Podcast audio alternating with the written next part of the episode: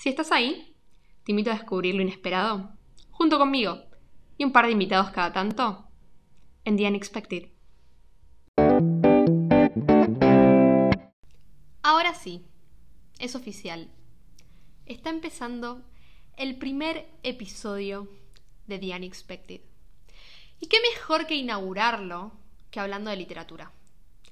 Para mí, la literatura es ese espacio seguro, ese safe haven. No sé si alguna vez vieron la película basada en el libro de Nicholas Sparks. Se las recomiendo muchísimo, no el libro. Jamás podría recomendar un libro que no haya leído. No sé ustedes. Pero me pasa que es como que hay gente que sí, ¿eh? Es como que chapeás con el escritor, chapeás con el título del libro, pero cuando le preguntan, che, ¿y de qué trata? Lee la contratapa, no sé. pero está buenísimo. No, no, yo no, no, no, entro en ese grupo. Em, ¿Qué decirles? Vean la película. El libro no sé cómo está. La película es como cualquier película basada en los libros de Nicholas Sparks, que nos rompe el corazón, pero nos deja ese título precioso para usar después. Diario de una pasión. Safe Haven. Literatura. ¿A qué iba con todo esto? Sí, la literatura es definitivamente mi espacio seguro.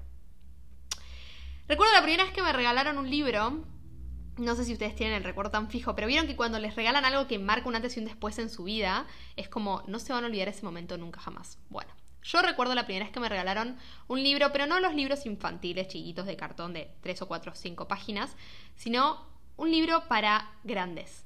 Y estoy enfatizando las comillas acá con mis dedos, por más que no puedan verlo, porque para mí el libro para grandes era ese libro que superaba la cantidad de 50 páginas, que ya no tenía dibujos y que tenía tapadura. Hoy sabemos que no necesitamos la tapa dura, buenísimo, nos sale más barato de tapa blanda, pero en ese momento era como tapa dura la portada de un caballo negro, tipo Black Beauty, con una manchita blanca en la frente, ahí no tan Black Beauty, y creo que se llamaba Copo de Nieve. No estoy muy segura, pero me acuerdo que vi la tapa, me dieron ese libro, eran más de 50 páginas y bienvenido sea Candela del universo literario. Mi papá me dijo en ese entonces que si me enganchaba con libros así, es decir, largos y con historias y entramados fantásticos y aventurescos o aventureros si quieren, no iba a haber camino atrás, no iba a haber vuelta atrás de eso. Y la verdad es que mi papá suele tener razón en muchas cosas, no se la suelo dar, pero acá entre nosotros sí, suele tener razón en muchas cosas y esta no era la excepción. Para mí no hay camino de, camino de, vuelta con la literatura, es solo un camino de ida. Así que bien, pa, no te equivocabas. Para mí los libros se convirtieron en ese momento como en sueños hechos realidad. Era como que abría un, un libro, empezaba a leer y podía ver todo pasando en mi cabeza, no sé si les pasa, es como lo pueden imaginar, pueden estar ahí perfectamente, pueden sentir lo que pasa, pueden adoptar la personalidad de los protagonistas, pueden sentirse Bella Swan con la tentación y la seducción de Edward Cullen, o pueden sentirse Harry Potter tratando de subir a la, escoba y jugar al Quidditch. Es como, wow, o sea, por un momento podemos sentirnos parte de ese universo y es increíble lo que nos puede causar. A mí me pasó acabo de poner muy agudo hacia mí, me pasó que mm, me rompieron el corazón más de una vez en los libros. Y me sentía preparada para la vida. Ah, pero si sufrí en Luna Nueva, la tengo clarísima. No me había dado ni mi primer beso, pero la tenía clarísima en rupturas amorosas. Después me pasó en la vida real y no era, no era tan, tan amortiguado el golpe como creí que iba a ser, no lo fue. Pero, pero, estaba un poquito más preparada para las cosas que tenía que hacer. No del todo, porque la vida real y los libros tienen una distancia, por más que sean autobiográficos, hay como un poquito de sal y pimienta y uno cree que sí, bueno, esto está para escribir un libro, pero no, no estoy preparada para esto. Así que sí, me rompieron el corazón antes de siquiera saber que era estar enganchada con alguien, porque así son los libros. Y también sufrí muchísimo en modo nostálgica mucho más que cuando terminé quinto año del secundario, cuando cerré el último libro de Harry Potter. ¿Qué te pasa, Candela? O sea, fue como... Listo. La carta nunca llegó. Pero yo lo viví igual y... Y no voy a ir más a Hogwarts. No voy a subirme más al expreso e ir a Hogwarts. No voy a atravesar las aventuras del bosque misterioso, o lo que quieran, no voy a ver más dragones, no, no voy a ir más a Hogwarts, ¿ok? No voy a aprender más hechizos, no voy a estar más en las clases de Snape. Gracias por nada, JK Rowling. En fin, el duelo. Los libros se convirtieron en mi refugio sin siquiera yo darme cuenta. Esta no es novedad para muchas personas, pero sí para las personas nuevas que están escuchando un poco sobre, sobre este podcast, sobre mi vida. Así que hola a ustedes. Em, en la primaria, y es algo que no me avergüenza decir para nada, sufrí bullying. En un momento en el que el término bullying ni siquiera se aplicaba. O sea, no sé en qué año Argentina dijo, vamos a adoptar este término para los chicos que están marginados en el colegio y son maltratados por sus compañeros por tener algún tipo de diferencia. Pero en ese momento yo nací en el 94, la primaria la hice en los 2000 ya, pero igual no existía el término per se para referirse a eso. Y no existía un análisis psicopedagógico que, que explicara eso. Entonces claramente el problema era yo. La chica rara, que no tiene amigos, que viene con dos trencitas al colegio, que se hace el peinado de la ventana de alegra, ya hablaremos de ese momento de mi vida, y se sienta a leer en el patio de la palmera, porque había una palmera en ese patio. Mi mamá al día de la fecha se acuerda, y creo que no se lo va a olvidar nunca, y desde que compartió esa imagen conmigo, yo creo que tampoco me la voy a olvidar, que mm, yo estaba yendo, y, se los cuento y se me viene hasta el color y el motivo de la mochila que tenía, al colegio una mañana y puse un libro. Entonces, Zulema, mi mamá se me acerca y me dice, ¿por qué llevas un libro al colegio, Candela? No, ese no es el del colegio. Yo le digo, para leer. o sea, hello, ¿para qué más un libro? No, me dice, pero... No, ¿para leer cuándo? Se supone que estás estudiando en el colegio. Para leer el recreo, mamá. ¿Cómo? ¿Y no jugás con tus amigos? no tengo. Y ahí fue como explosión para Zulema. Y para mí, porque fue enfrentar el hecho de decir, ah, wow, no tengo amigos, y mis únicos compañeros son los libros que me llevo a los recreos. En ese momento estaba leyendo La silla mágica, libro que todavía guardo junto con Copito de Nieve. Pero qué decirles, si me conocen un poquito, saben, y esto no es nada personal, lo prometo, que me gustan más los animales que los humanos. ¿Y qué decirle de los libros? Son la mejor de la combinación de todos los universos. O sea, a lo Hannah Montana, the best of both worlds, you get the best. Bueno, los libros, hello. O sea, tenés todos, o sea, todos los mundos. No solo dos, todos. Así que bueno, humanos, ¿quién nos necesita? Creo que lo demostramos este 2020. No nos necesita nadie. Pero el tema no frena ahí en, mis lecturas de recreo, y es que yo igual me seguía sintiendo sola, porque todas las aventuras que pasaban en los libros no estaban pasando en mi vida real. Y si bien mucho tiempo después vinieron esos libros o las típicas películas norteamericanas donde tenés a la chica rara que no tiene amigos y después se luquea y es una bomba sensual en Prom's Night, en mi caso no era así, acá ni siquiera hay Prom Night, o sea, o tenía que esperar quinto año en la fiesta de egresados o morirme ahí en bola a llegar a séptimo viva. Así que fue como, no encuentro un libro que se identifique como lo que me está pasando, ¿qué hago? Y terapia no es una opción. Y no es que no es una opción porque esté en contra de los terapeutas, no. No. Hacen un bien al mundo, gracias. No, es, no era mi opción. Y sucede que entonces, y hay una cita de Toni Morrison que me gusta mucho, y es probable que la vean en muchos de mis capítulos, o las escuchen, mejor dicho, y la vean en muchas de mis historias, y en muchas de las entrevistas que suelo hacer que dice así. Si hay un libro que te gustaría leer, pero todavía no se escribió, entonces tenés que escribirlo. Suena mucho mejor en inglés, ya lo sé. Es como mucho más romántico. Vieron que hay cosas que suenan 10 veces mejor en castellano. Y hay cosas que las dejas en inglés y es como, ah, las traducís al castellano y es como, ¿qué? Pero en este caso, la cita cumple su función e igual suena preciosa. Así que, spoiler alert, me puse a escribir. Me puse a escribir porque el libro que yo quería leer, que me acompañara en lo que estaba pasando, no estaba, o no lo encontraba, o qué sé yo. Estaba por ahí, pero no habíamos todavía macheado. Así que empecé a escribir. Agarré el cuaderno de comunicaciones que sobraba en casa, un cuaderno tamaño, si no me equivoco, A5, de color rojo, con el estampado de telas de araña, el típico cuaderno de comunicaciones de colegio. Y como estaba además, porque mi cuaderno de comunicaciones estaba casi vacío, o sea, sin amigos, pero con promedio 10. Me puse a escribir. Bueno, promedio 10 no, estoy inventando. Promedio 9. Entonces comencé a escribir ahí. Pero había un giro de todo esto y por ahí entiendan por qué en Ingus y por qué en la vida también milito tanto por el cuidado ambiental. Y es que estaba en la clase de biología o ciencias naturales o cómo arruinarme la Navidad y me enseñaban a que los animales no se comunicaban como los humanos. Uno podría decir, es sentido común, sí lo es, es sentido común, o sea, wow, wow, miau, miau, hola, ¿qué tal? ¿Cómo estás? No es lo mismo. Pero para mí era como, ¿son menos si no se comunican como nosotros? ¿Son distintos? ¿Qué son? O sea, son animales, ya lo tenemos clarísimo. Pero ¿por qué los matamos igual? ¿Por qué me estás explicando la cadena de alimentación? No sos Mufasa. Y yo no soy Simba, no quiero saber el ciclo de la vida. No, no quiero saber. Pero bueno, ahí estaban enseñándomelo. Y yo soy vegetariana desde los 5 años. Historia para otro episodio.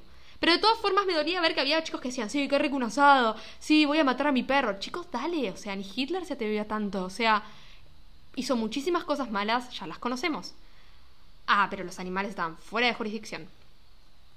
La cuestión es que veía todo esto y me angustiaba muchísimo saber que no había voz en los animales, o por lo menos nadie se la estaba dando. Es como, sí, no pasa nada, agarrar una ballesta y tirarle al pájaro. Entretenimiento de nuestros padres barra abuelos en qué época. O sí, pegar al perro, total, no le pasa nada. O sí, dale con la fusta al caballo. Total, no sienten nada, es por su piel, su cuero, como quieran llamarlo. Así que esa angustia, más la soledad del colegio, la volqué en cuentos. Ahí en esos cuentos los animales tenían voz y representaban un montón de cosas que yo estaba también atravesando. Uno en particular se trataba de un pájaro azul. Psicólogos, abstenerse al análisis que pueden hacer sobre lo que estoy contando, ¿ok? Y este pájaro azul quería salir de su nido y viajar por el mundo. Pero tenía muchas trabas. Y siempre te terminaba lastimado o le pasaba algo que frenaba el momento de ese viaje. Entonces, bueno, podría decirse que cometió un par de travesuras, un par de metidas de pata. Nada del otro mundo, o sea. Y terminó viajando. Pero perdió un montón de cosas en el camino. Sí podría decirles que ese pájaro azul era yo y sí podría decirles que ese pájaro azul sigo siendo yo. No me lo tatúo porque no sé. Pero en ese momento era simplemente escribir las aventuras de los animales que tenían voz, entre ellos el pájaro azul. Contaban sus historias, vivían sus historias. Y las compartían con el mundo para, no sé, acompañarme un poco más a mí. Para acompañarla un poco más a mi mamá también, porque cuando pasó todo esto y yo empecé a escribir, se las empecé a leer. ¿Por qué no compartir los cuentos con tu mamá? Es una de las pocas personas que te va a decir que todo es hermoso y va a salir bien y que ese cuento merece ser publicado por Penguin Publishing House. Así que Sí, ahí estaba mi pájaro azul. Y ahí estaba mi cuento salvador. Y muchos de los cuentos salvadores que tuvieron muchísimos más animales, muchísimos más exóticos que solo un pájaro azul. Pero ahí estaba yo, escribiendo. Hola Tony Morrison, estoy cumpliendo la cita que me dijiste. El tema es que les dije que para mí la literatura salva. Que la literatura es un refugio, un safe haven. Y no me di cuenta qué tan importante era para mí hasta que un día una de mis profesoras eh, de ciencias sociales, de cuarto o quinto grado creo, perdió un embarazo. No me malinterpreten, la mina era un demonio. Pero bueno, perder un embarazo es perder un embarazo y todos lo sufrimos. Lucifer, Dios, Jesús, todos, María, etc. Entonces, cuando ella pierde ese embarazo, dejó de ser la profesora mala para convertirse en una persona que estaba transitando su dolor. Al día de hoy me acuerdo dónde estaba, o sea, me acuerdo hasta el banco que estaba ocupando. Y la cuestión es que entonces, en ese momento yo tenía mi libro rojo con telas de arañas y los cuentos de animales en la mochila, porque en los recreos no solo leía, sino que también escribía ahora. No un diario íntimo, el diario íntimo llegó mucho más tarde después de ver The Vampire Diaries y de ir a terapia. Sí, sí, al final fui a terapia. Dos años más o menos. Pero The Vampire Diaries y el, el diario íntimo sirvieron diez veces más. En fin, estaba con mi libro, Las historias del pájaro azul y de un par de animales más que solo encuentran en África. Ah, no, había un koala también, esos están en Australia. Y me acerco y le digo, Señor, esto es para vos. Y le doy el libro porque sentía que si ella leía las historias de todos estos animales que tenían voz, no solo iba a empatizar con los animales, sino que por un momento muy pequeño se iba a olvidar del dolor que estaba pasando. Porque eso era lo que pasaba conmigo. Simplemente yo me sentaba en el patio de la palmera, si había una palmera enorme en el patio, no sé si ya lo dije eso. Me sentaba y me ponía a escribir o me ponía a leer y por 10 minutos, 15 minutos de lo que durara el recreo me olvidaba simplemente del dolor que estaba atravesando a los 9, 10, 11 años. Y sentía que si compartía ese secreto con mi profesora de ciencias sociales, iba a pasar lo mismo. Es como cuando vienen los de Herbalife y te dicen, tengo el secreto para que tengas el mejor cuerpo. Y vos decís, sí. Y después te dicen, toma este licor. Y decís, no, ¿por qué? Por un momento te creí. Pero lo mío era intencional en serio, sin una campaña de Herbalife y polvos y Cristiano Ronaldo. Era en serio decirle, toma, acá tenés la solución a todos tus problemas. Escribí o leí mis cuentos. Voy a ser JK Rowling, toma. Y ahí estaba yo, dándole mi cuaderno rojo a la profesora que me había puesto un 6 en mi promedio 9, pero tratando de salvarla de esa angustia. María Teresa, ¿quién te conoce? En fin, no sé si lo habrá leído o no, pero el libro quedó en un locker del colegio que yo después fui, agarré, abrí, me lo guardé y me lo llevé a casa. Perdón, profe, perdón. No es robar porque era mío, simplemente sentí que ya había cumplido su función y yo necesitaba seguir escribiendo en el recreo, o sea, no tenía otro cuaderno. Lo que sí puedo decirles es que en ese momento me di cuenta de lo que quería. Fue el principio de muchas y muchas aventuras literarias más. Muchos cuentos, los diarios íntimos y muchos, pero ínfimos, archivos de Word en forma de borrador.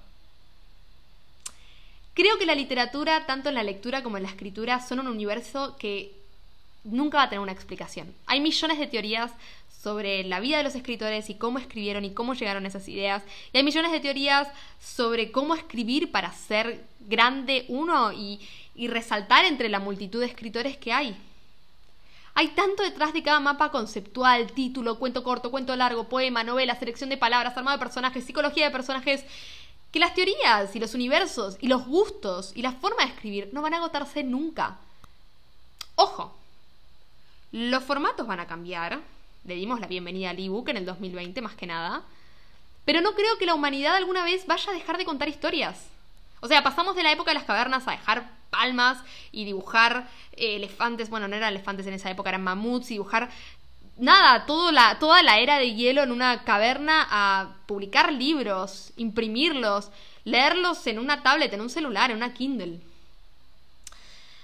Creo que el contenido es ínfimo porque somos personas y como personas tenemos más de una historia que contar dentro de la historia de nuestras vidas. Y estamos ahí esperando a que alguien nos lea, nos escuche o la viva con nosotros. Lo que sí creo, y creo que esto aplica a muchos casos, no solo al mundo literario, es que por miedo al qué dirán y por miedo a no ser lo suficientemente buenos, cosa que a mí me pasa todo el tiempo, tendemos a esconder nuestras palabras, tanto simbólica como literalmente. Y es ahí cuando las historias comienzan a marchitarse. Acá con esto no les estoy diciendo que vayan y digan, soy escritor, tomá, acá lo tenés en mi biografía de Instagram, en mi link de LinkedIn, en mi perfil de Facebook. No, no, no, no, no. La palabra escritor es como que de repente, no sé, o tenés una persona que es tipo, los escritores son solo personas como Borges, o cualquiera puede ser escritor. Para mí es un limbo entre ambas. Es como, Sí, pero ¿quiénes son verdaderamente escritores? Las personas que se abren un blog y empiezan a publicar, las personas que tienen un newsletter y te mandan un newsletter todos los miércoles o fines de semana, o las personas que se abocan a eso y cobran por ese contenido. Y publican un libro. Hay que definir o redefinir o analizar qué abarca la palabra o la profesión de escritor, escritora, escritore. Pero no iba a eso. Iba al miedo del que dirán o al miedo a no ser suficientemente buenos con lo que hacemos. Entonces, ¿qué hacemos? Escondemos las palabras, tanto simbólica como literalmente. Ya se los dije. Y cuando escondemos esas palabras, sí, exacto, nos marchitamos. Se marchitan nuestras historias. Porque después de todo, y estas se las dejo para pensar, y si les parece, pueden escribirme su reflexión al mail theunexpectedstories.com y ahí corte un poco la vibra, pero ahí va la pregunta. Después de todo, las historias cumplen verdaderamente su misión en este mundo si nadie llega a leerlas, si no las compartimos. Por suerte, la ansiedad de sus reflexiones no va a matarme. Las espero, sí, y muy ansiosa. Pero no tanto como para decir, ay, no aguanto más, necesito que llegue la semana que viene y que mande los mails y que la casilla se llene. No, no, no, no. Porque hoy estoy con Roxana da Silveira para hablar sobre literatura, escritora y la palabra escritor.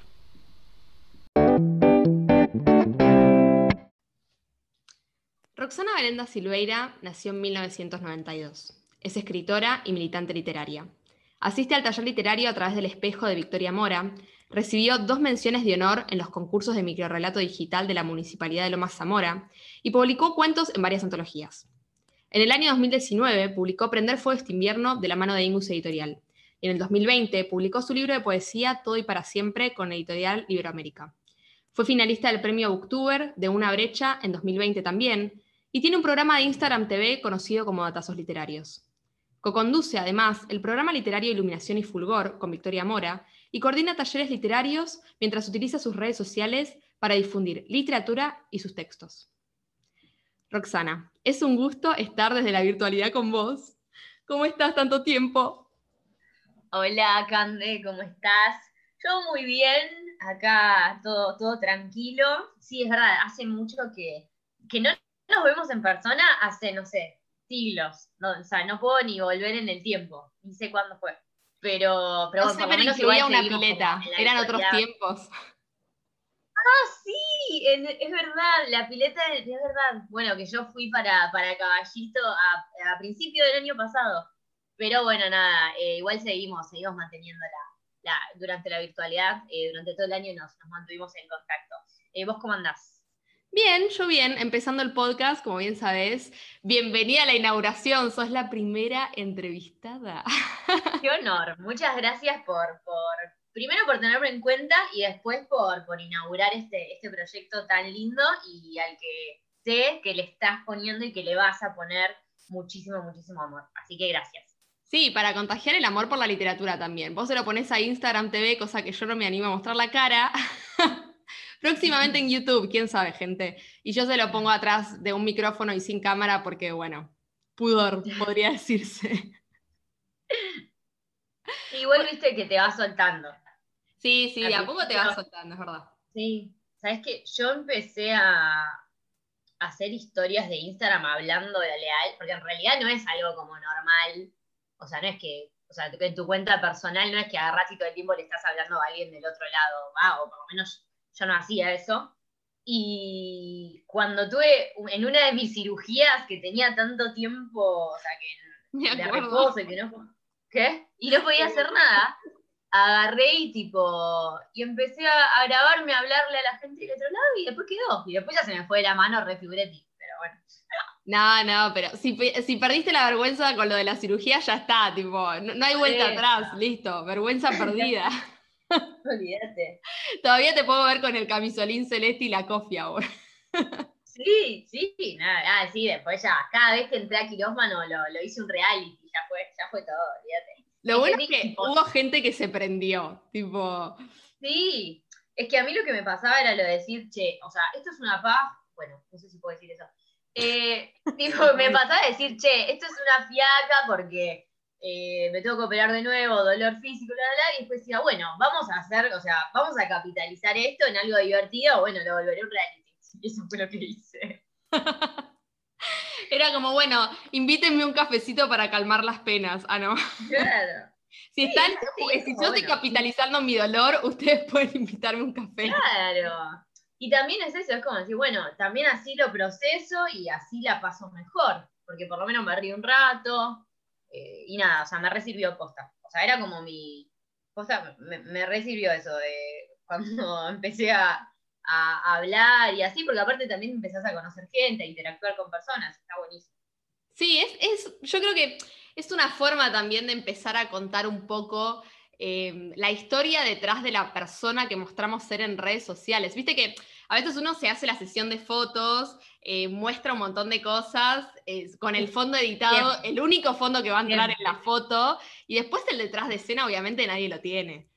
No, obvio. Por eso yo también, a ver, como te subo la foto en el quirófano, te grabo una historia hablando borracha con la anestesia, también eh, después me hago la sesión de foto, toda cuidada, ¿no? Las dos cosas, pero que, son las, las caras de, una misma moneda. Obvio, lo mejor de dos mundos, diría Hannah Montana o Hannah Montana, sí, seguro. Y hablando de historias, decime, porque estaba pensando el otro día mientras grababa la primera parte del podcast, si realmente las historias cumplen una función de historia, si nadie llega a leerlas o a conocerlas nunca. ¿Vos qué pensás sobre eso? Eh, bueno, o sea, como, tipo, como escritora, creo que hay, o sea, hay historias como que son de transición. Eh, tengo un montón de cosas que, nadie leyó ni, ni, va a leer, que no, que no están pensadas para, para ser publicadas, pero que cumplieron una función de transición eh, para traerme hasta lo que escribo hoy y, para llevarme a historias que, sí les veo como, que sí me siento que, van a, que voy a publicar, ¿no? Por ejemplo. Eh, o sea, desde el punto de vista de escritora, me pienso eso, ¿no? Que hay algunas que son de transición, tipo, no todo lo que escribís eh, va a ser publicado, ni, todo lo, que, o sea, para mí es así. Bueno, pero, acaba la otra cosa, como personas, eh, como personas todos, tipo, todos contamos historias, todas, de hecho, hay una charla en YouTube eh, de Rosa Montero que se llama El arte de leer, creo, o algo así. Y, en esta charla ella cuenta como que habla como esta cuestión de narrarnos a, nosotros mismos y de lo importante que es para, para cada uno hablar de contar su historia, ¿no? Y cuento un libro que no me acuerdo el nombre, es un libro eh, en el que hablan de, una de un, o sea, la historia que cuentan es de alguien que acompaña a, una persona que está como tipo en, sus últimos días, ¿no? En, el final de su vida, y como que lo de lo que habla el libro es que la manera de acompañar a la persona es escuchándola contar su historia. Como que nosotros constantemente necesitamos narrarnos a nosotros mismos y a veces, tipo, ¿no te pasa que, hay un montón de cosas que necesitas, tipo, escribirlas o contarlas para procesarlas, para saber qué pasaron, para entenderlas mejor? O sea, es necesario contar historias, o sea, más allá del soporte, de, cómo la cuentes, etcétera. O sea, todos necesitamos contar eh, historias.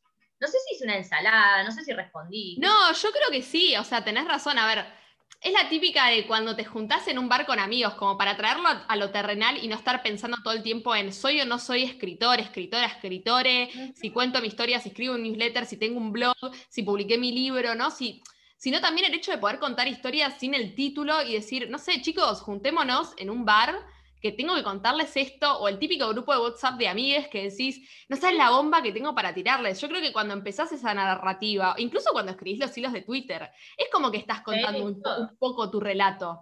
Eh, ya sea ficción y tenga un poco de sal y pimienta, o sea, tipo de tu vida, ¿no? Puede ser, no saben el libro que leí y fascinás a todos y te armás un club de lectura, básicamente, o no sabes la que me pasó, tipo, ya está, esto es para escribir un libro, o escuchame amiga, amigo, amigue, necesito volcar esto bajo una birra, bajo un café, charlémoslo. Y es parte de tu historia, es tu relato, es, tu vida, es tu relato personal, es quién sos y, cómo lo vivís también, ¿no? La forma en que contás.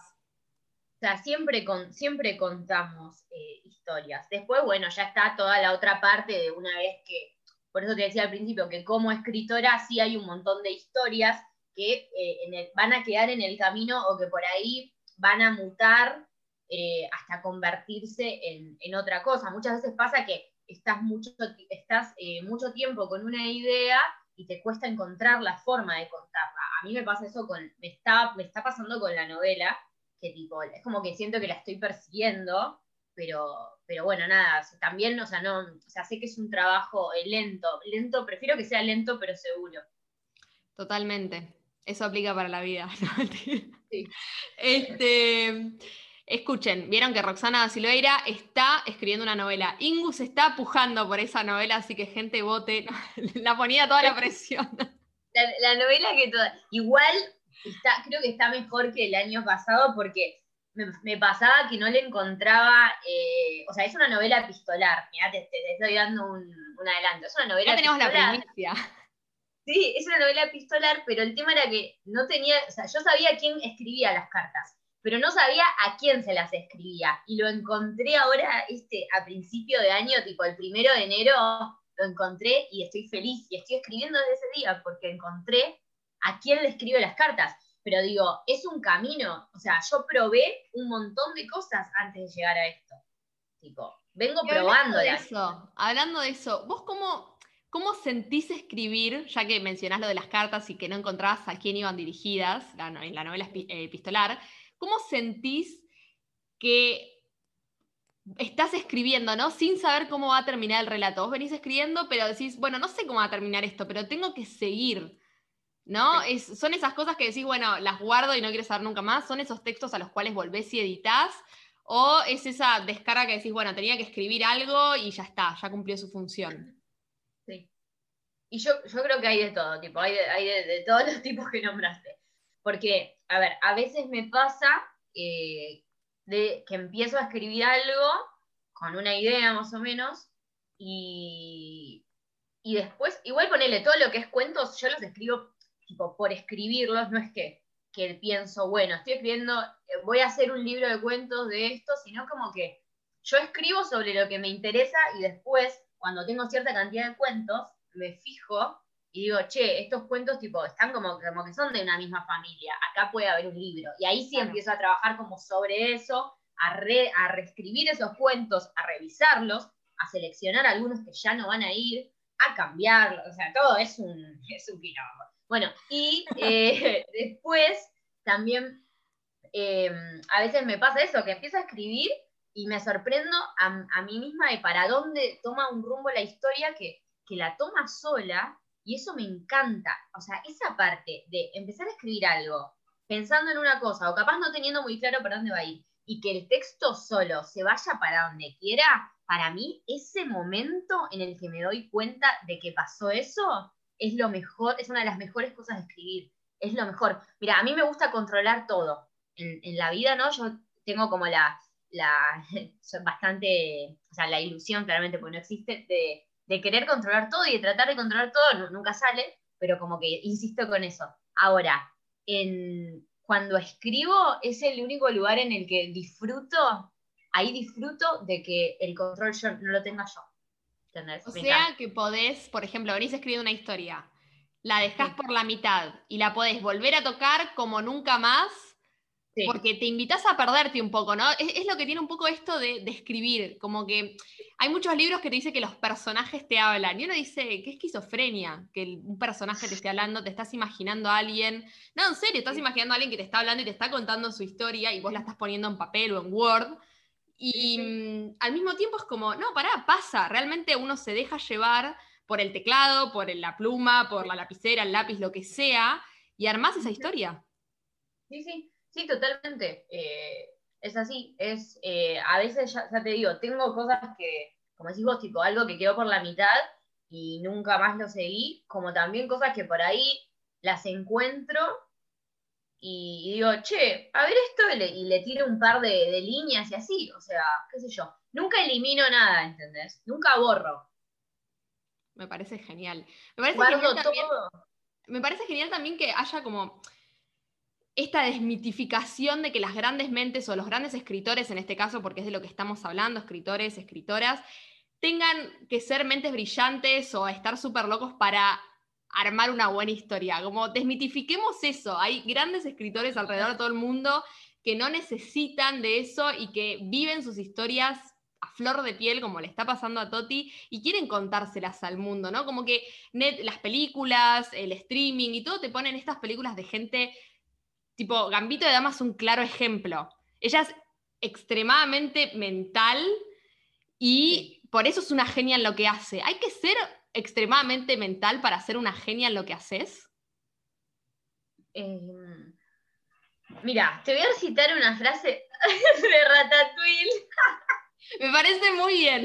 una de mis frases preferidas, me, se me vino Ratatouille, y se me vino la frase Ratatouille que dice, eh, igual para, o sea, uno puede ser bueno en, o sea, hay una cuestión, ¿no? De, tal, de, hay una cuestión de talento porque es una realidad para ciertas cosas, o sea, no, no todos somos buenos en todo, o sea, yo, por ejemplo, soy pésima eh, haciendo actividad física, tipo cualquier deporte, siempre es un desastre, pero a ver, eso, em, por eso te digo, hay una cuestión como de talento o de habilidad para ciertas cosas, pero todo eso se tiene que trabajar, eh, se tiene que, creo que es, de Faulkner la, frase que dice que es 99% de talento, 99% de, de trabajo.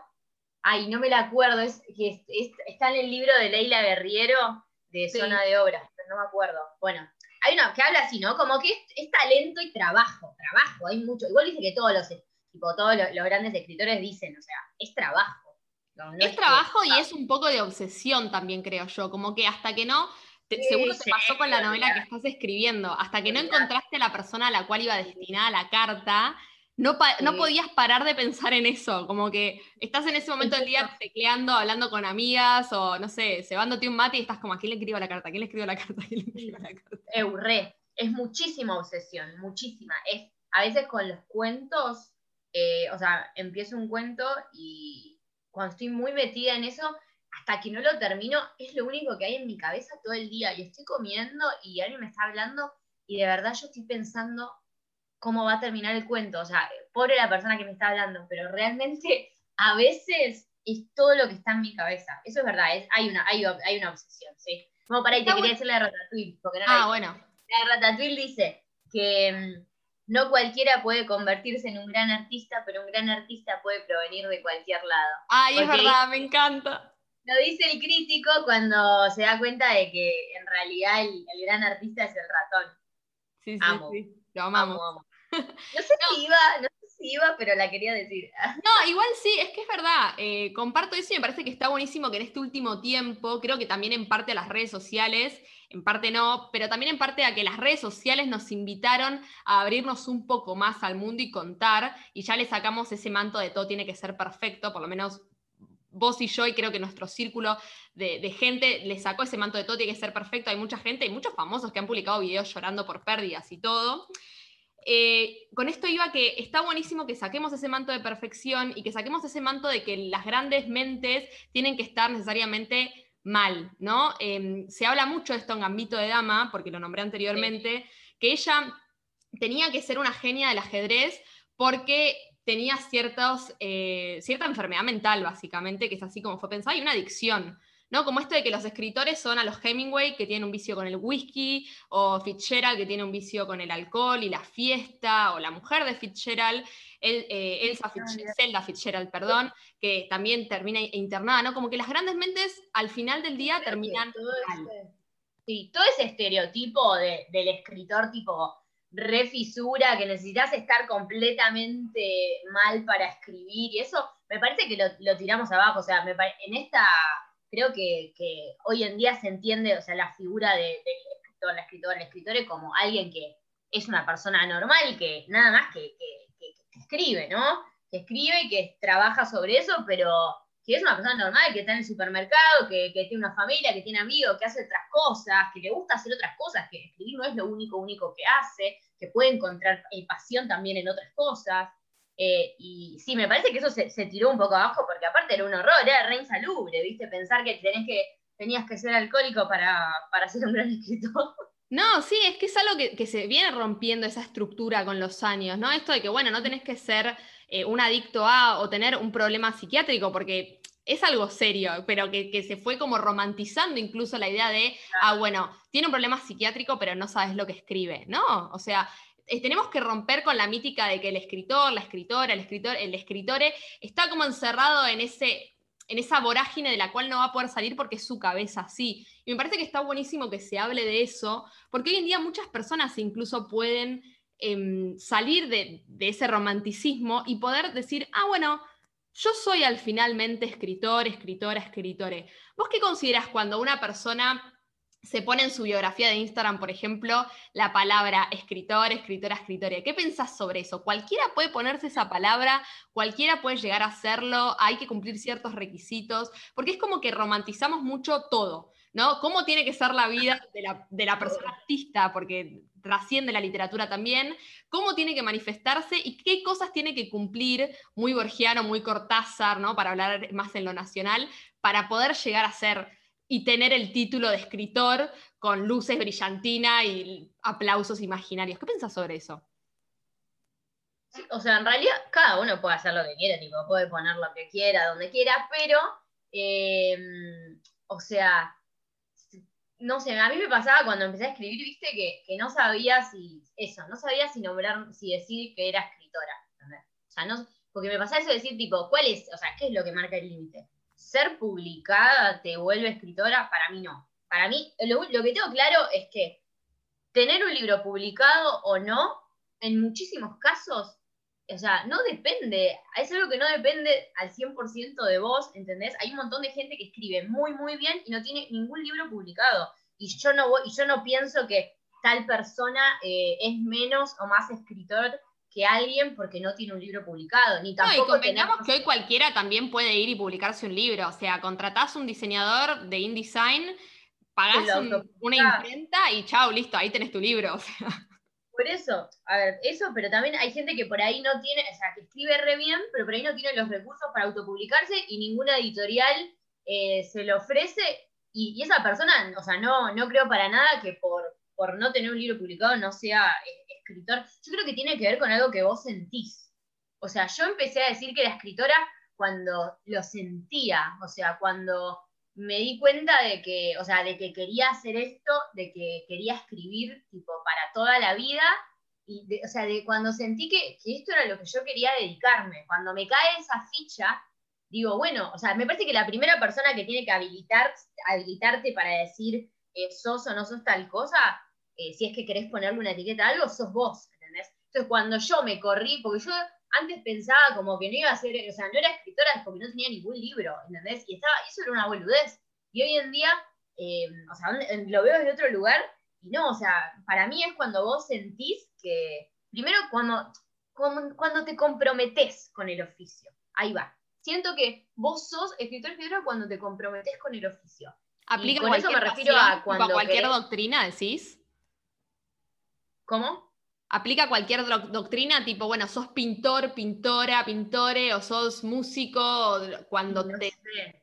No, no sé. O sea, yo te digo, yo te hablo desde, desde la, escritura. No sé si, no sé cómo es en otras disciplinas, pero, o sea, en mi caso, creo que cuando o sea, vivís y respirás eh, literatura y pensás en, escribir, en, las historias que, que vas a contar, cuando no, no ves como un, o sea, yo no veo un, final, ¿entendés? Un, o sea, el final va a ser cuando me muera, ¿entendés? De, si no siempre, o sea, siempre es como que yo dije, no, pues yo voy a escribir todo lo que pueda mientras esté viva y porque es lo que quiero hacer. Me parece que, o sea, yo creo que me nombré escritora en ese momento, cuando dije, che, esto es lo que yo quiero hacer, a esto le voy a dedicar mi tiempo, mi energía, eh, es quiero que esto sea mi, trabajo en algún momento, ¿entendés? Como que ahí como que yo eh, me comprometí, como si me hubiera casado, pero no, es eso, como que es cierto, cierto compromiso. Pero no sé, tampoco, viste, no es que hay una regla o algo que te diga ahí, mira, sos escritor cuando... No hay requisitos. No, depende de cada uno, por eso.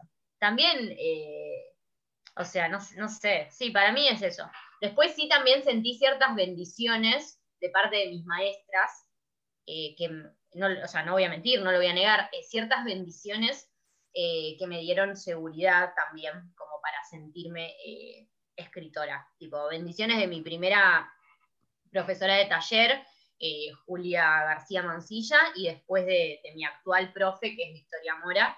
O sea, sí es verdad que, o sea, yo creo que a mí me encanta esto como de tener una guía o, o sea, como una madrina, ¿no? Y en ambos casos, Claro, son como, son mis madrinas y literarias, y en cada caso sentí como una, bendición o un antes y un después de decirme, bueno, eh, mirá que tipo, o sea, podés pensar como en, armar un libro, o sea, o, ciertas cosas, ¿no? Ciertas cosas que te dicen que, hacen que, te caiga la ficha y que vos digas, che, bueno, eh, nada, está buenísimo ¿Cómo? De hecho, para quienes no conocen la historia, igual la encuentran al final del ebook de Prender Fuego este invierno.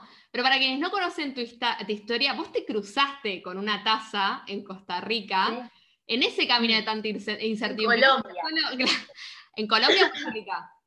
En Colombia, en Cartagena de Indias. En Colombia, en Costa Rica es un cuento que está en Prender Fuego este invierno, ahí va. De hecho, vos te cruzaste con la taza. ¿Y qué decía la taza? ¿Vos, ¿Vos, crees que fue, además de las maestras que también te, como vos decís, te mentorean y te van conduciendo en ese camino? ¿Vos crees que la taza y encontrarte con lo que decía esa taza particularmente fue el, el, evento inesperado que necesitabas para dar vuelta a todo? ¿Vos venías de, de mucha incertidumbre con lo que ibas a hacer con tu vida y de repente estas palabras fueron como, listo, bueno, olvidar. Primero que, que decía la taza, como para no. Es que, lo primero, es que lo primero es la taza, porque, o sea, esto es así, yo estoy en. O sea, mi vida iba a otro rumbo. Yo estudiaba diseño indumentaria en la FADU y trabajaba en el rubro textil. Y mi vida iba para ese rumbo y yo escribía, tipo, en mis tiempos libres, que eran pocos realmente, y escribía muy poco. De hecho, en mis diarios de esas épocas dice extraño escribir. ¿entendés? Y para mí es re fuerte leerlo hoy en día porque decir, wow, estuve en algún momento de mi vida extrañando escribir y ahora escribo, por eso también digo, voy a escribir todo lo que pueda porque no quiero volver a sentirme así. Y, y bueno, nada, y yo estaba tipo en alta crisis por eh, un, o sea, un, duelo, un duelo, el duelo por mi tía más.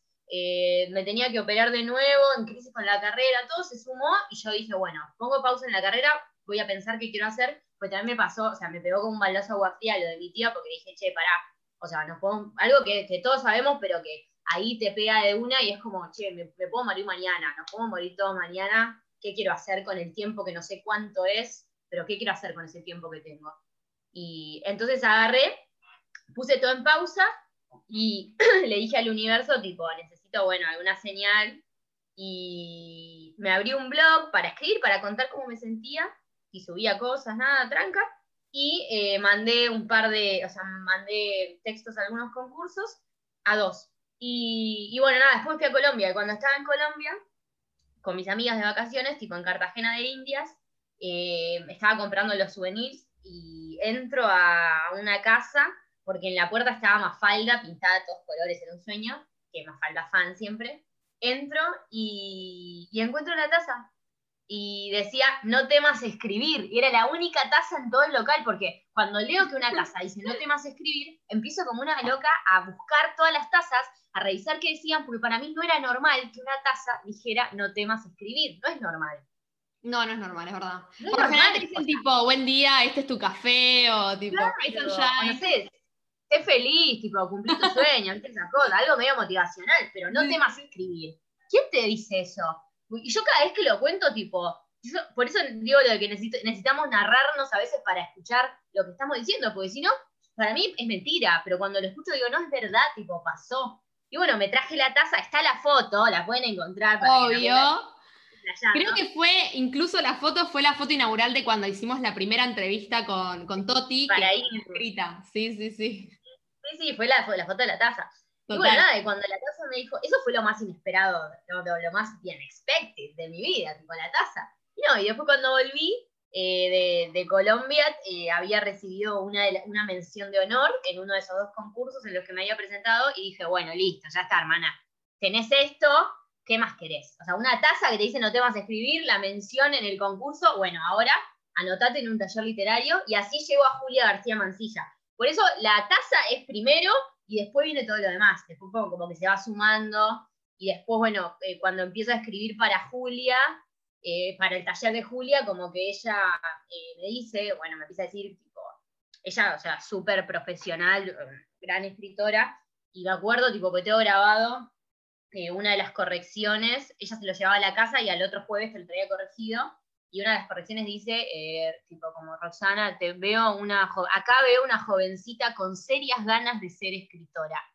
Y ella decía como, bueno, me está dando una especie de bendición, tomando en serio mis, ganas, ¿no? Claro, totalmente. Vos decís que fue el, el, evento inesperado que cambió tu vida. La taza, sí. Sí, o sea, sí, porque cuando me cae la taza es como que yo ahí doy un volantazo y ahí empiezo a dedicarme a escribir. ¿Hay algunos más que recuerdes que te hayan incentivado la escritura cuando sentís que el camino no está tan allanado? Tipo un top free de, eventos inesperados que digas, bueno, al final era, era acá, tengo que seguir escribiendo. Y el libro. El libro. Yo, por eso, acá te cuento otra.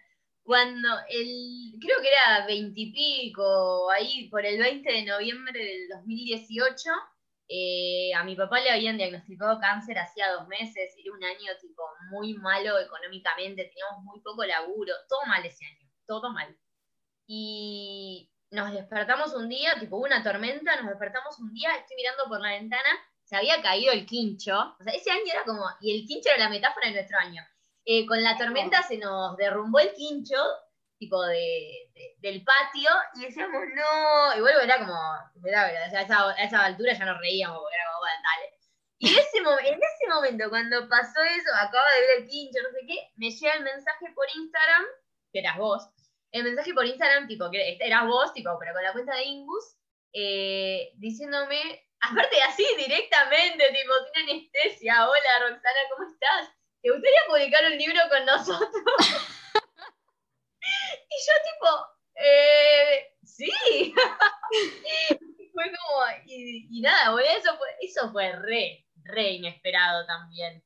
Si yo no, o sea, yo estaba preparando un libro, pero no, no tenía destino, no, no sabía, ¿entendés? No, no, sabía. Y, y, fue como, sí, fue, fue un flash. Y ahí empezamos a trabajar. Pero... Para quienes no saben, porque voy a poner todo en contexto, Ingus había lanzado en el 2018 un concurso literario junto con un programa de radio en Mar del Plata. Y Roxana eh, había tenido uno de los textos seleccionados que se llama Cicatrices, y de hecho también lo encuentran en Prender Fuego este invierno. Está en honor a su tía. Y cuestión que. ¿Qué? Dormida, sí. Ah, dormí. Sí, pero en la antología Cicatrices. En Cicatrices, sí. Sí, sí, sí. Este, perdón, ahí está. Dormida en la antología Cicatrices. Yo ya dije que soy malísima con los títulos, ¿no? Por eso no me encargo de eso en Ingus. Gracias, Lau, por todo el trabajo que haces, porque si no, mira, ya hago papelón. Eh, dormida en honor a su tía en la antología Cicatrices. Cicatrices es otro cuento, de hecho. Y cuestión que nos conocimos en un evento que fue inesperadamente bueno, porque nos había pasado de todo. Todo lo malo que te puede pasar en un evento nos pasó en ese evento. La estábamos pasando muy mal. Y mm, de repente como que se nos iluminó, ¿vieron en las típicas películas cuando hacen, ¡ay! aparece un halo de luz, bueno, así. Y ahí nos conocimos con Roxana y yo estaba fascinada con el cuento que había escrito, las chicas de Ingus también, y lo hablamos, era como, bueno, pero es solo un cuento, ¿qué hacemos? ¿Qué no hacemos? Y yo dije, chica, ya fue, si tiene que ser, va a ser. Y le escribí por Instagram, creo que era una noche, como pasada, una y media, dos de la mañana, como, bueno, terminé de ver esta película, quiero que Roxana publique con nosotros. Sí, sí, sí. Y, y fue así, es verdad, fue bastante inesperado porque no sabíamos en qué podía resultar. Creo que el trabajo de estoqueo es muy válido para cuando querés publicar con alguien porque está buenísimo conocer lo que es esa persona y más allá de sus escritos, cómo se maneja en la vida que muestra en redes sociales. Y Roxana había mostrado una pasión por la literatura que yo sentí que dije, no puede salir mal.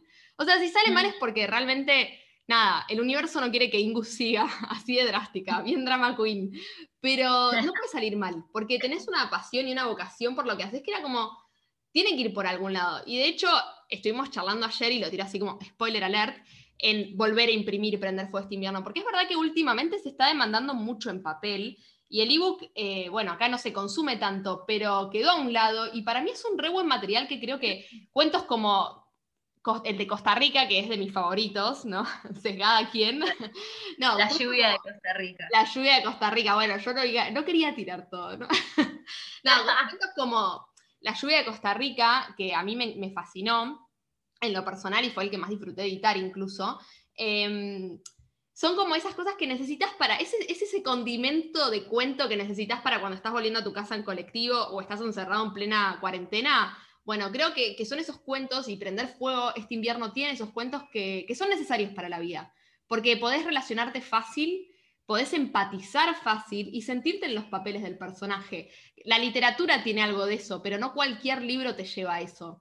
Y bueno, nada, es un, placer haberte conocido a través de Dormida, por más que le haya pifiado el título, y haber podido publicar juntas. O sea, seguimos trabajando juntas y, nada, me encanta. Te abrazo. Ah. también, no, gracias, olvídate, es que por eso cuando me preguntabas lo otro inesperado fue esto, que eso, eso es un antes y un después, porque por más que yo diga que es cierto lo de que no creo que alguien sea más o menos escritor por tener un libro publicado o no, sí, en tu, en tu carrera como escritora, es un, o sea, es un hito importante publicar tu primer libro, ¿entendés? Tipo, y, todo ese, ese trabajo que, que, hicimos alrededor del libro y todo lo que pasa, todo lo que pasó y que sigue pasando. A mí a veces me sorprende, tipo, que me siguen escribiendo, y me gusta como esa idea de que una vez que un libro sale, o sea, no, no se muere, sigue, sigue buscando sus lectores. Eso está buenísimo. Eso me em, encanta.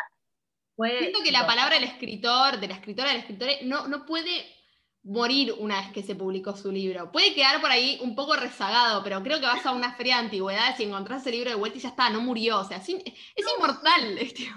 Es sí, es inmortal aparte, tipo, eh, nunca sabes a quién le va a hacer, a quién le va a resonar. Es así, está buenísimo que circulen los libros.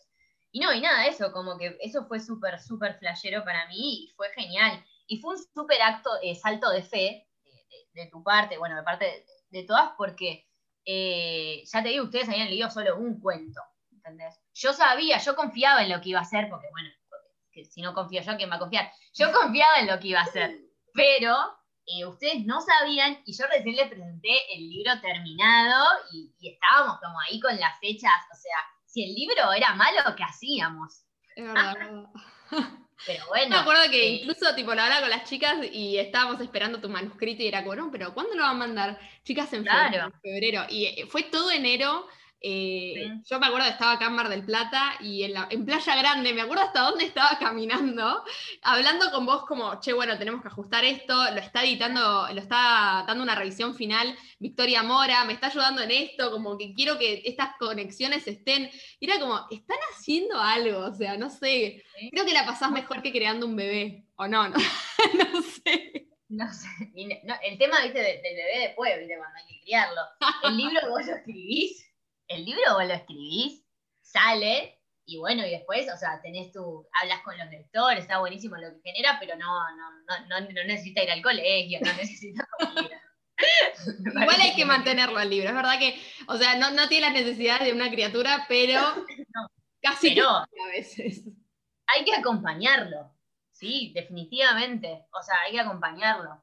Eh, no, es así. Aparte, qué sé yo, ¿cómo no voy a acompañar algo que, que, llevó, llevó tiempo, que llevó esfuerzo, que le pusimos tantas expectativas. Y bueno, y salió bien, o sea, la verdad es que todo lo que, lo que pasó y lo que sigue pasando está buenísimo. No, y cómo no vas a acompañar además algo que es quién sos. O sea, yo creo que publiques más títulos, eh, publiques más cuentos, lo que, lo que venga en tu carrera literaria, Prender fue este invierno y el poemario que publicaste son parte de tu esencia, son parte de quién sos. Es como que uno no quiere definirse en la vida y ponerse títulos porque eso ya quedó para, para, otra época de la historia. Pero cuando, cuando decís, publiqué Vender fue este invierno y acá tenés mi libro, esto, esta es parte de mi alma, tomá, léela.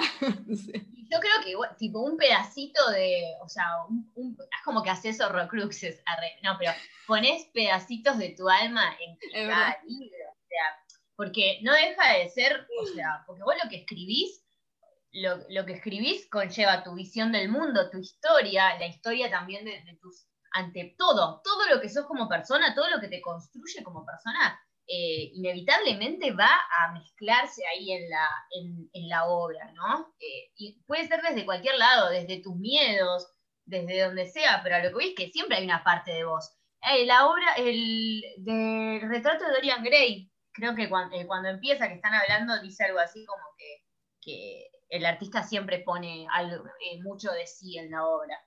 Sí, sí, si no me equivoco. No sé, no leí Dorian Gray porque vi la película, me traumó. Antes de saber que era un libro, la vi muy chica, me traumó y dije, no, nunca más, no, nunca más. Cancelado. Sí, sí, sí. Pero no, es un pendiente. Debo confesar que es un clásico pendiente en mi lista de lectura. Eh, me encanta terminar con esto, ir cerrando con, con este sentimiento de que uno sea la obra que haga, en este caso, bueno, una obra literaria, pone un pedacito de su alma a lo Voldemort con los Horrocruxes, pero con una Pero como en un, buen, en un buen sentido. claro.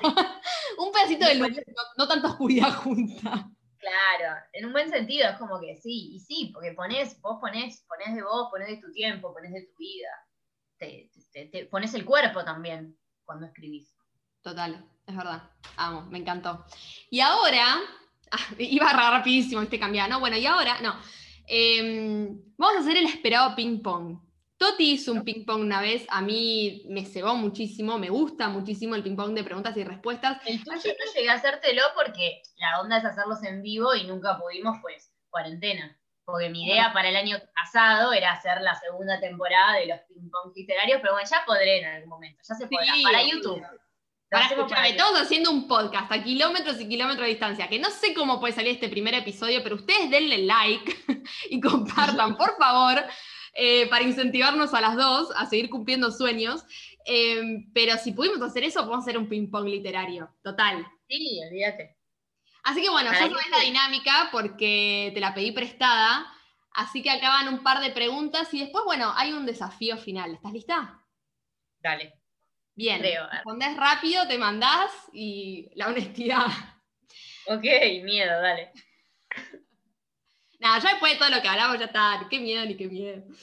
Va. Sí, no, aparte yo ya no sé ni lo que digo, después me olvido. Dale. Sí, después te escuchás y decís, uy, yo dije eso. Yo dije eso. Tipo, esa es No quería decir eso, bueno, ya fue, más o menos. Bueno, algunos de los personajes que están en Prender Fuego este invierno o en tus escritos de Instagram, ¿están basados en algún romance que hayas tenido? Ay, sí, arre. ¿Qué pregunta es esa? Sí, claramente. ¿Muchos pocos? ¿Cómo? ¿Muchos o pocos? Eh, ¿O es una balanza No, equilibrada? no sé si, no sé si tuve tantos romances, aguantá, pero eh, no, ahí, Esa ahí, es muy ahí, personal igual, esa vara es muy personal, como para algunas personas te van a decir, no, es re poco, y para otras decir, es un montón, Toti. Por eso, depende del parámetro de cada uno. No, no sé, no, creo que pocos. Creo que pocos. Por ahí de los que más me pegaron, también hay como hay, hay personajes que son un mix, ¿no? Y, y tomo, o por ahí tomo cosas también de romances de, de- de amigas, ¿no? De cosas que me contaron. Re. Voy tomando de todos lados. Pero sí, Muy sí, bien. hay, hay algunos. Bueno, ya saben, gente, busquen la Mandamos un saludo. para inspirarle cuentos. Ah, no, no era eso, no había entendido nada. Te mandamos un saludo. Bueno.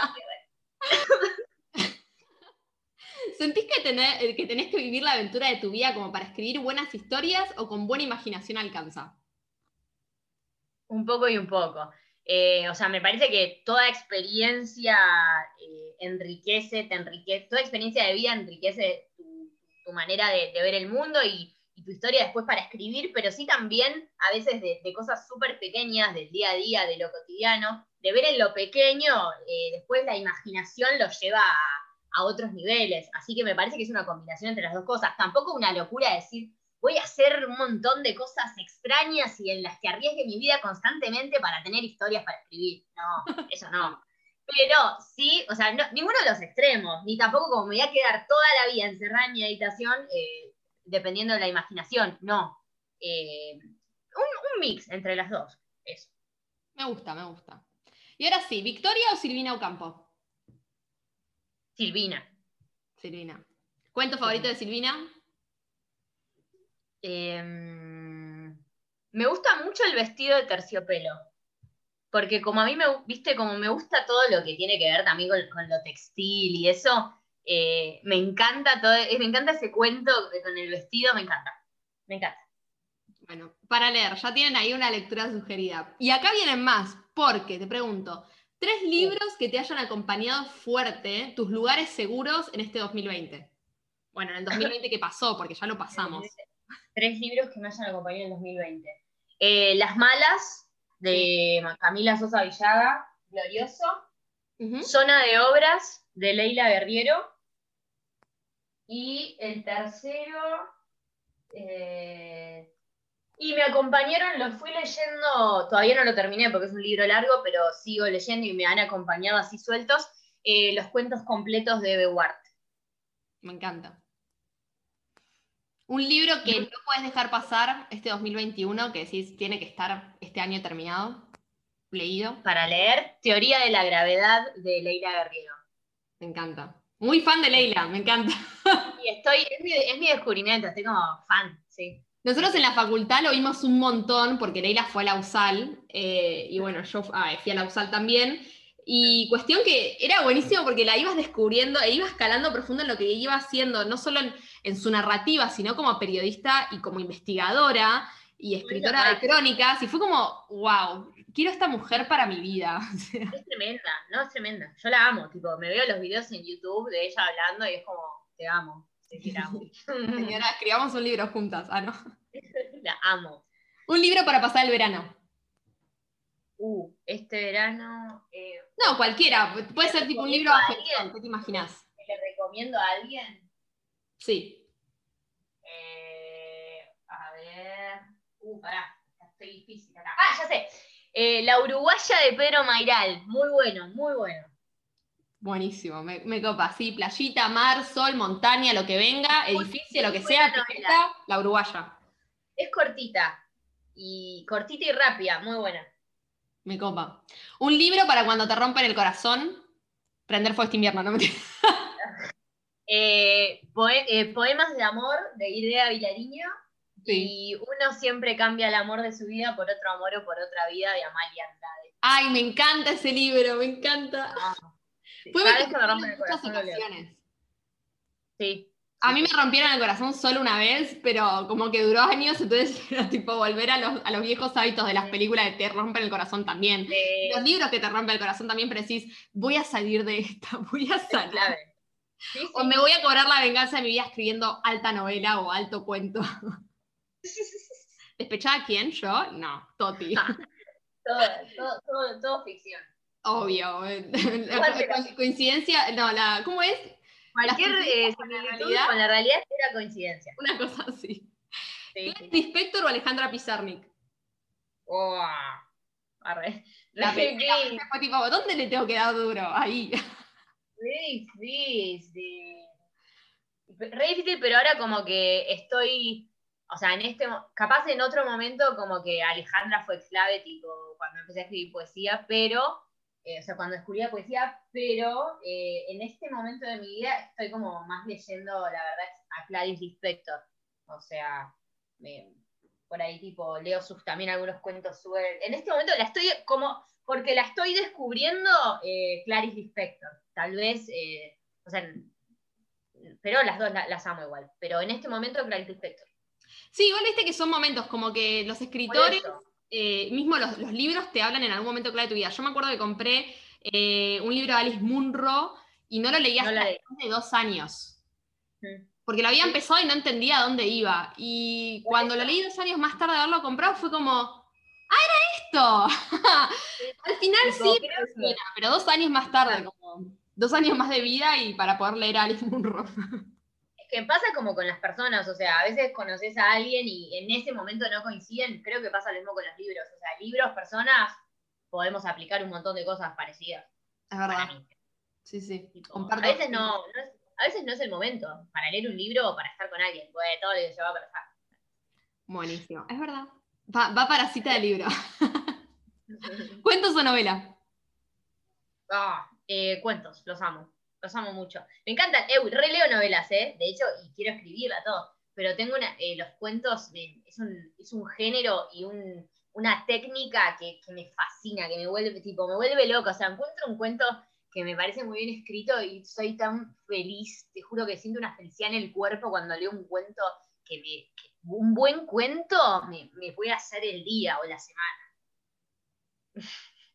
Comparto, no es verdad, eh, a mí me pasa con la novela que es como, es mi lectura diaria, es como que la novela lo puedo, y el cuento es como que lo puedo leer una noche antes de irme a dormir, o, Sí, me viste, me voy a la playa y sé que no voy a poder leer todo el día, entonces me leo un cuento, y la novela es, es otro tipo de compromiso, ¿no? Es como. Es otra relación. Es Total. vínculo.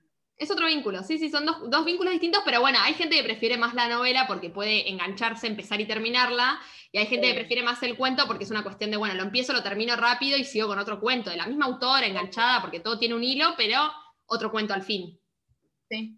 Eh, vamos- voy a leer un par de preguntas que nos escribieron ayer en redes en base a tu trabajo. Una de ellas es, para porque las estoy buscando, acá está, sos, sos famosa, Toti.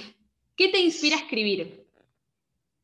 Oh, eh, eh, difícil. No, y todo, todo, porque, o sea, hay un- en el libro de qué hablo cuando hablo de escribir, Murakami dice que como que nuestro lugar para sacar inspiración es el mundo. O sea, imagínate lo enorme que es el abanico de, de ideas que tenemos, tipo, de diamantes en bruto que, que tenemos. O sea, es el mundo, hay algo más inmenso. Así que nada, todo, es eso, es el mundo, es la vida, es la vida cotidiana, son las cosas muy, muy pequeñas de, la existencia, eh, las, formas de, o sea, escribir me ayudó también como a observar más. Entonces, eh, observo muchísimo, tipo, cómo hablan las personas, qué hacen, por qué alguien hace esto y no lo otro, cómo frente a la misma situación podemos actuar tan diferente, cómo podemos ver eh, algo desde lugares tan diferentes. Creo que todo, o sea, la vida misma, el mundo, las personas, los libros, el arte, el arte en todas sus formas, me inspira todo. Creo que me inspira estar viva, güey, re, re, re extremista, pero sí. Esa es la cita que va a Instagram ahora. me inspira estar viva. y hablando de Instagram, otra de las preguntas es, porque filtré dos, eh, voy a ser influencer. no, eh, otra de las preguntas es, ¿qué, ¿qué rol cumplieron las redes sociales en tu vida como escritora? Y fueron clave, fueron clave. Fueron clave porque me permitieron, eh, primero, o sea, yo llego a, publicar, eh, o sea, ustedes me conocen, lo mismo, lo que decías recién de estoquearme y ver qué onda, en las redes era porque, o sea, vos podías saber qué hacía yo o más o menos sacar un perfil por lo que publico, entonces es como una carta de presentación. Eh, lo mismo para el segundo libro, con, con me pasó lo mismo. Gracias a las redes conozco a, Denise, que, es la editora de, Todo para Siempre, y, también los lectores, o sea, los lectores que conocí, las lectoras, eh, todas esas personas eh, fueron gracias a las redes. O sea, yo ahí armé una comunidad literaria que la sigo armando y que la amo, y que después sí la podemos trasladar a lo físico cuando tipo a, lo presencial, ahora no, pero en su momento cuando iba a leer y etcétera, a lugares, pero, pero de las redes para mí fueron y son clave trabajo, son clave. Y aparte es algo que disfruto mucho, me gusta, me gusta mucho lo digital. Sí, no, es clave además, las redes es una nueva forma de salir a venderse al mundo, ¿viste? Toma, acá tenés mi currículum y acá tenés mis redes sociales. Obvio, y sí, es que son... Y ahora sí, cerramos, quedan dos preguntas, ¿lista? Sí, dale. Este es un gran desafío, pero creo que tu mente maestra podrá con esto.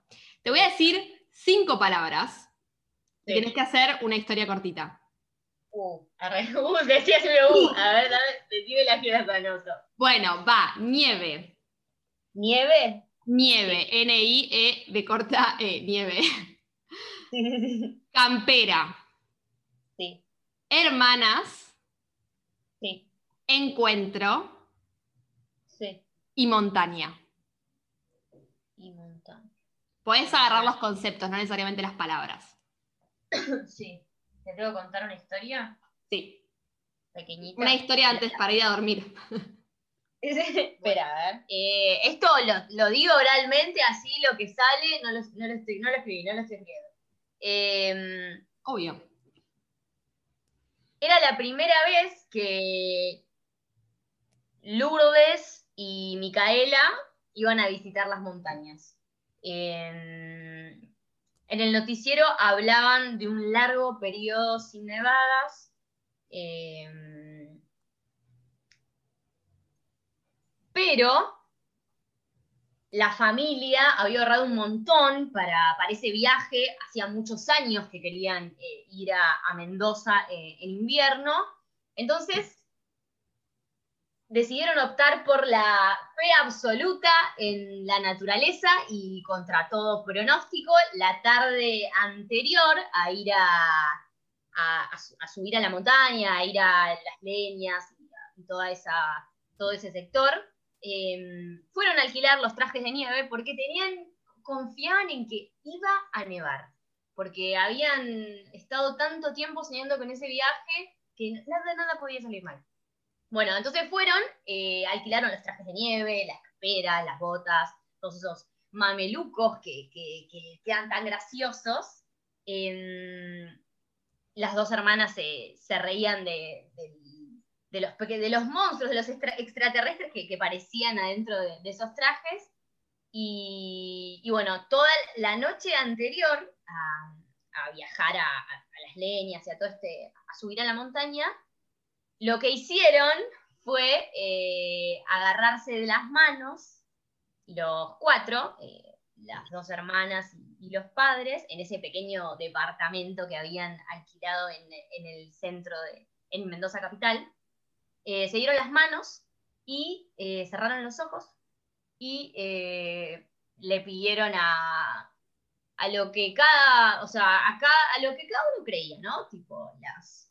A sus deidades. ¿Cómo? A sus deidades.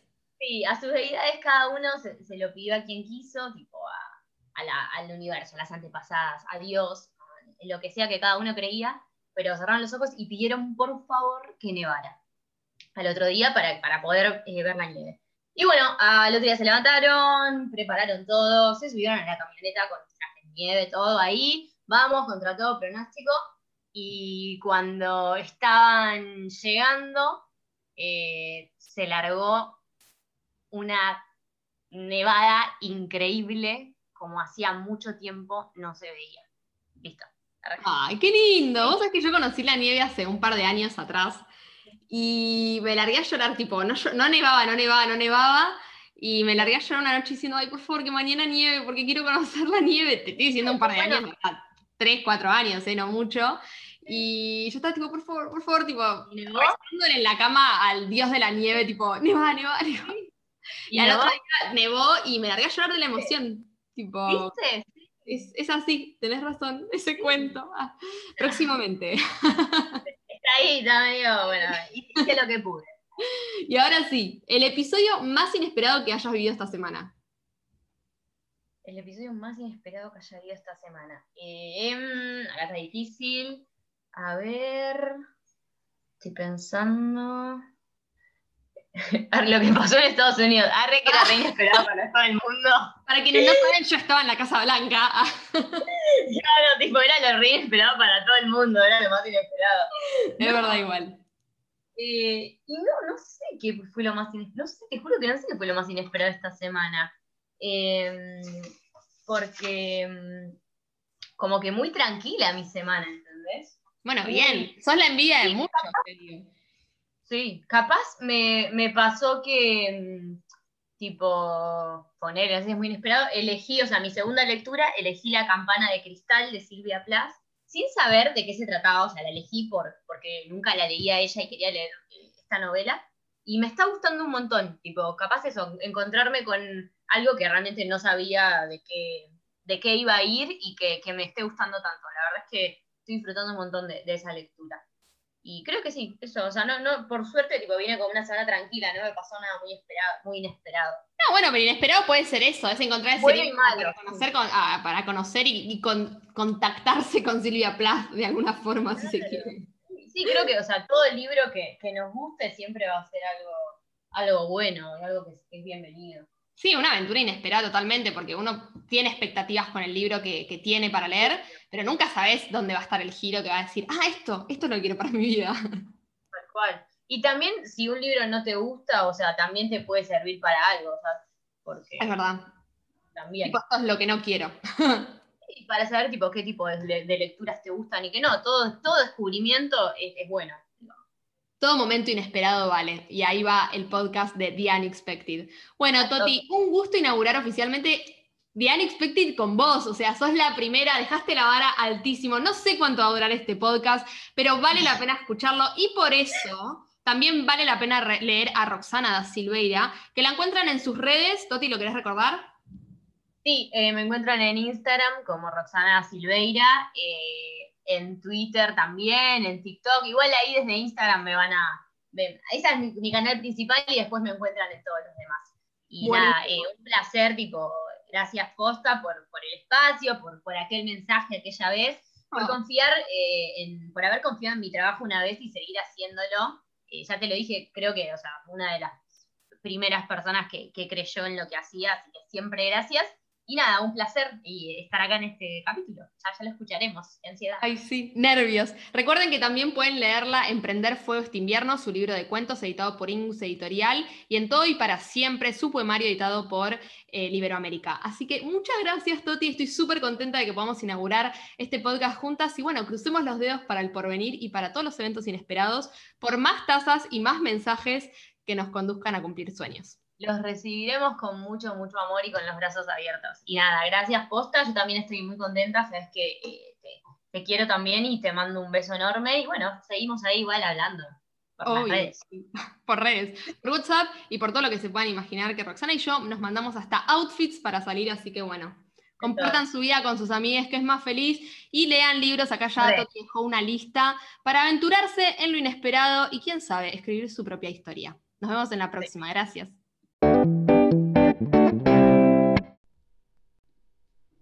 Episodio no sería posible sin el apoyo de Ingus Editorial, un emprendimiento y un equipo que me enseña día a día que los sueños pueden convertirse en proyectos. Tampoco sería posible sin Carmen Coto, la mano artística que le da color y vida a este concepto. Para los curiosos, la encuentran en Behance como arroba Carmen A. Coto y próximamente en su cuenta de Instagram. Y finalmente, esto es gracias a vos, que estás del otro lado escuchando y bancando las ideas no tan descabelladas que se le cruzan a personas que cuentan historias. Gracias. Para más información sobre cómo vivo y cómo veo el mundo, te invito a seguirme en mi cuenta de Instagram, arroba candigraphy, y en mi cuenta de Twitter, arroba candelaniesel. Hasta la próxima.